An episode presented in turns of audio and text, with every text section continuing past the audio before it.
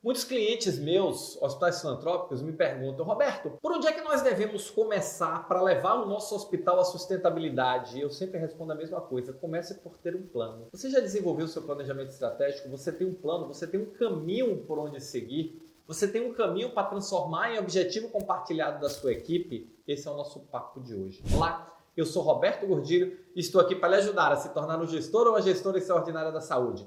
O líder que entrega resultados acima da média de forma contínua e consistente leva o seu time ao sucesso. E se você é um hospital filantrópico, ou não é filantrópico, é um hospital de pequeno porte, de médio porte, de grande porte, por onde é que começa o seu processo para levar o seu hospital à sustentabilidade e ao crescimento? Começa pelo começo, ter um plano, ter um direcionamento. Afinal de contas, se você não sabe para onde vai, todos os caminhos te levam a lugar nenhum. Ah, Roberto, mas eu não sou o diretor do hospital, eu sou um gerente de área, eu sou um coordenador de área, eu sou um supervisor. Não muda nada. Qual é o seu plano? Onde é que você vai levar a sua equipe a chegar? Quais são os resultados que você está buscando? Isso tem que ficar claro para a equipe. Dentro de uma organização, esse papel é o papel do planejamento estratégico.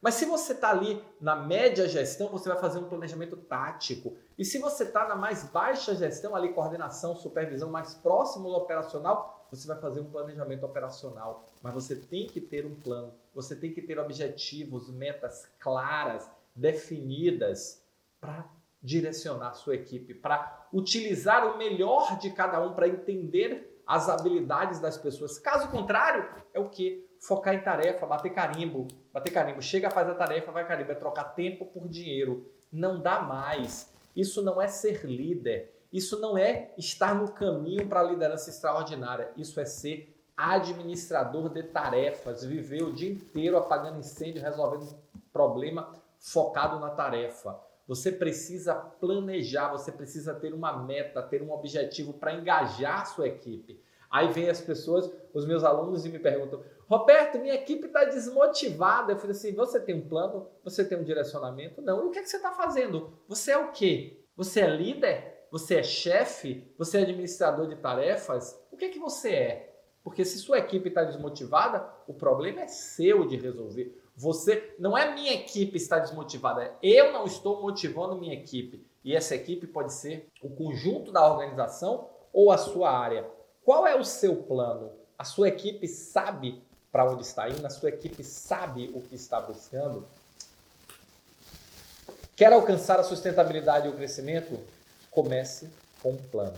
Comece definindo onde quer chegar, qual o caminho para chegar lá e a partir daí você envolve sua equipe. O ideal, na verdade, é você envolver desde o processo da construção, mas esse é papo para outro vídeo tá bom? Se você gostou, se você curtiu, você sabia que 95% das pessoas que assistem o meu canal não são inscritas no canal? Talvez você seja um deles. Então, clica aqui, tem um botão inscrever-se. Clica e ativa o sininho que toda vez que sair um vídeo novo, eu vou te avisar, tá bom? Valeu, muito obrigado e nos encontramos no próximo Momento Gestor Extraordinário.